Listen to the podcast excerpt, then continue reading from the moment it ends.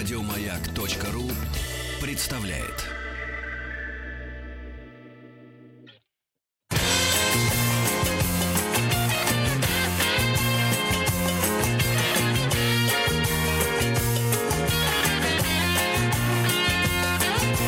Вахтанг Махарадзе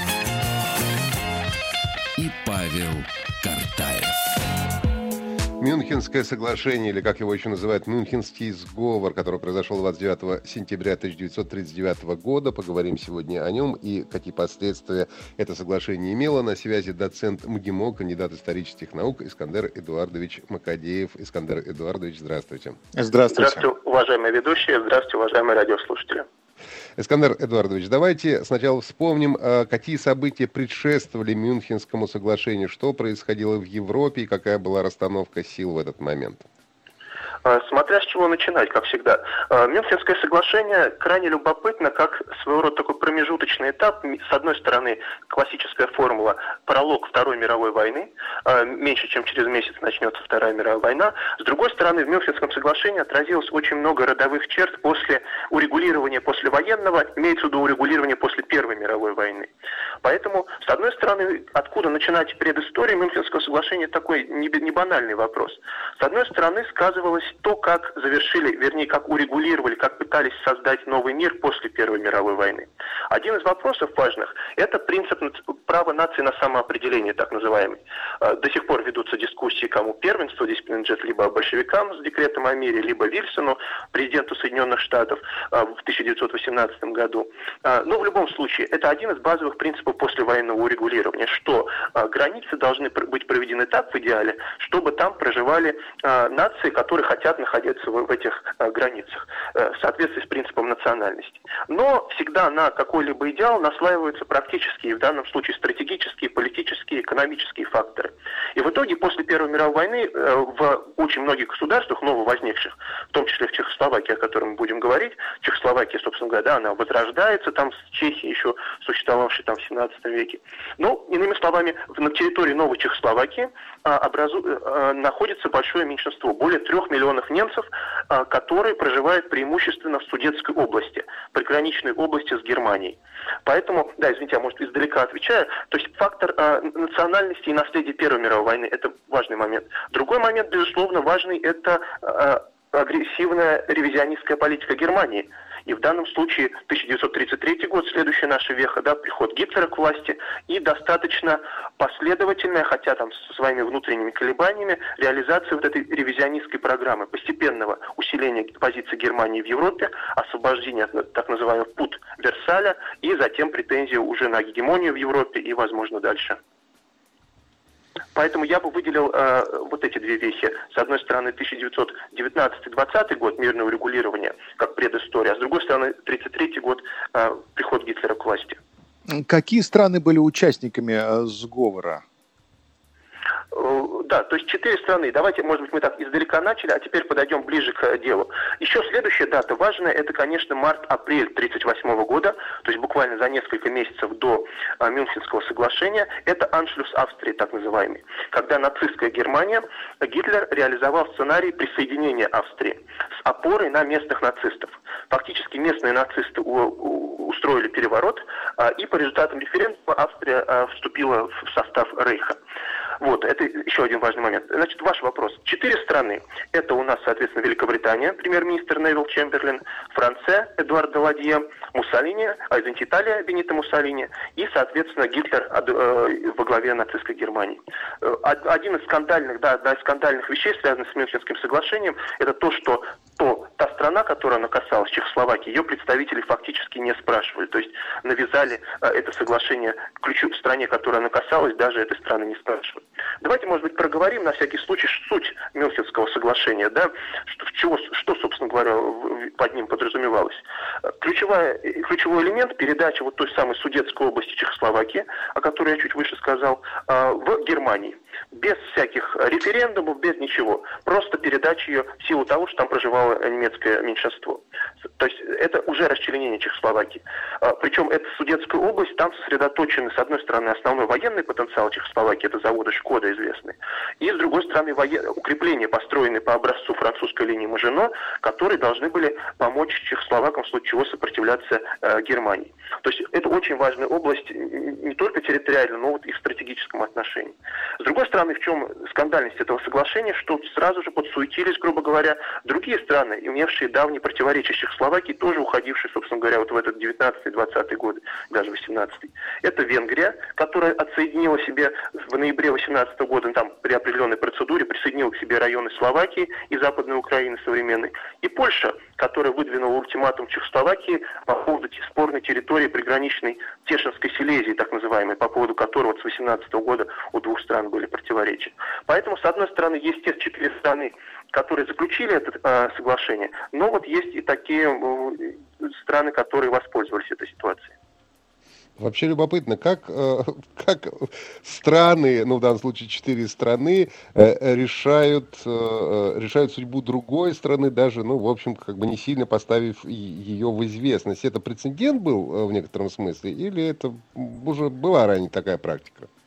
Скорее, да, скорее это продолжение практики. То есть, э, той, то есть с одной стороны, да, 18 год, вот это право нации самоопределения, Вильсон, Лига наций, вроде бы все равны официально. В Лиге наций действительно одно государство, один голос, как современный ООН. Но, конечно, есть э, теория международного права, есть практика. Поэтому, например, Лакарнские соглашения, не будем ходить, 25 год, то там тоже не сильно спрашивали Польшу, Чехословакию, хотя косвенно эти соглашения их касались.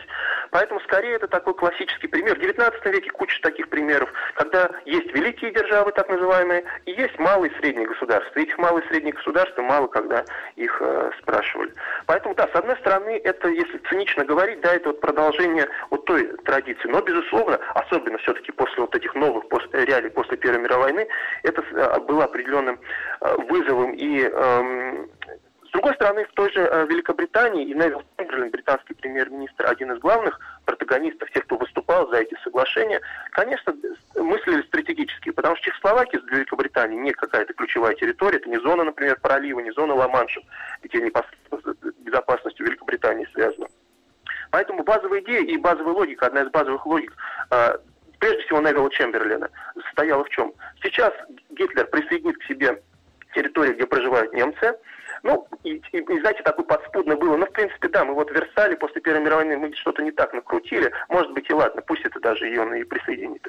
Вот, и все, и он успокоится. А получается, да, если мысли в рамках этой, по сути, ошибочной, безусловно, логики, стоившей очень серьезных потом проблем, а, есть на одной чаше весов война потенциальная и война, которую мыслят как Первую мировую войну, то есть долгая, кровопролитная, тотальная, так называемая война. А на другой стороне вроде бы, да, какая-то область, там присоединить ее сейчас, ну вот урегулировать вот эти неполадки Версаля, и все будет, все будет хорошо. Поэтому это тоже Мюнхен, это и урок того, когда, казалось бы, легкие, простые решения, они потом оборачиваются намного большими трагедиями.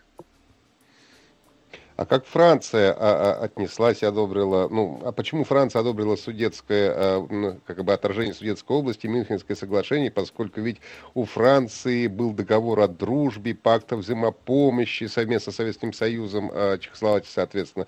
То есть, получается, они предали в данном случае Чехословакию? В принципе, да. То есть, и, конечно, например, с точки зрения самих чехов, это безусловно предательство. То есть тут все однозначно.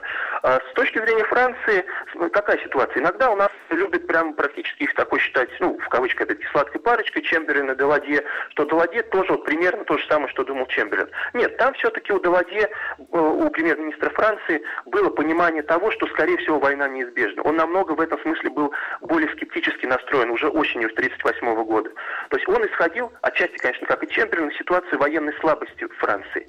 То, что пугало особенно Великобританию и Францию, это авиация, как немецкая.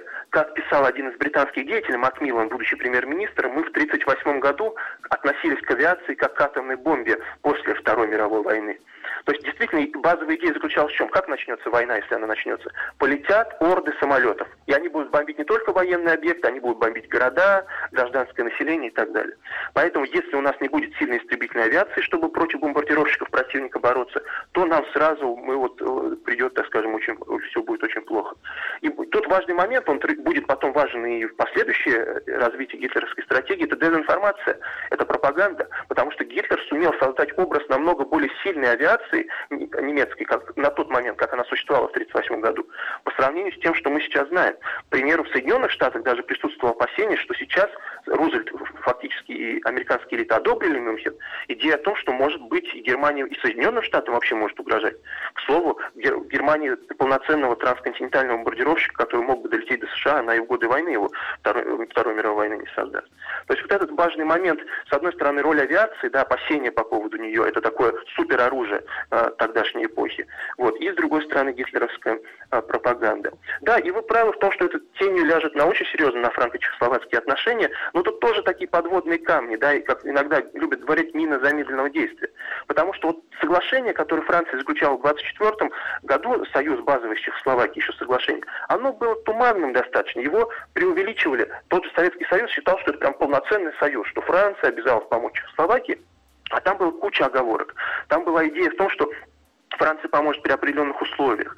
А, и более того, в июле 1938 года, за несколько месяцев до Мюнхена, в эти документы сейчас известны, французский генштаб открыто, ну, в смысле в секретных документах, но прямо пишет о том, что мы не придем, мы не готовы воевать из-за Чехословакии. Мы не готовы сейчас начинать большую войну из-за, а, хотя это, хотя это наш союзник, но вот союзник в кавычках учитывают эти оговорки. Конечно, вы важный вопрос также затронули по поводу Советского Союза. Это дискуссионный, по сути, до сих пор вопрос. А, да, действительно, в 1935 году заключен франко-советский пакт о взаимопомощи, Советско-Чехословацкое соглашение, и официально Советский Союз готов прийти, а, согласно этим соглашениям, должен был прийти на помощь Чехословакии, мог прийти на помощь, если бы Франция оказала ей помощь. И главный дискуссионный вопрос, Франция не оказала помощь, но готов ли был Советский Союз в сентябре 1938 года, в период Мюнхена, а, оказать э, сам единолично помощь Чехословакии? Официальная позиция советской историографии, частично и российской сейчас, что вроде бы был готов, но у многих историков по поводу этого есть некоторые все-таки сомнения. Ну, там а что с Польшей, а, ведь, да? Ну да, а европейские коммунисты еще вот интересно, они как-то реагируют на происходящее или сидят? Смотрите, во Франции, например, к этому времени существует так называемый Народный фронт. Это коалиция партии радикалов, она звучит радикально, но это центристы, и левые социалисты и коммунисты. Они едины. И вот это, ну, там противоречие, но все равно коалиция существует. И коммунисты э, выступают резко против Мюнхенского соглашения, поскольку, конечно, уже к этому времени зарубежные компартии, а французская коммунистическая партия, учитывая, что германской нет уже, она одна из самых сильных, они, конечно, в основном следуют в фарватере э, в политике, внешней политике Москвы. Поэтому коммунисты французские резко критикуют Мюнхенское соглашение, потому что э, Сталин и Кремль в целом да, восприняли Мюнхен как крайне негативный поворот. То есть Запад консолидируется на антисоветской основе.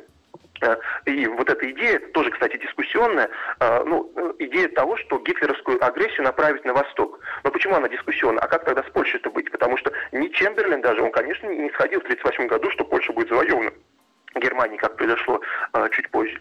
Вот. Но в любом случае, э, Москва воспринимает резко негативно вот этот сценарий, который пугал э, советский, советское руководство с, там, с 1917 года уже, э, западный империалистический так называемый фронт, э, едино выступающий против Советского Союза.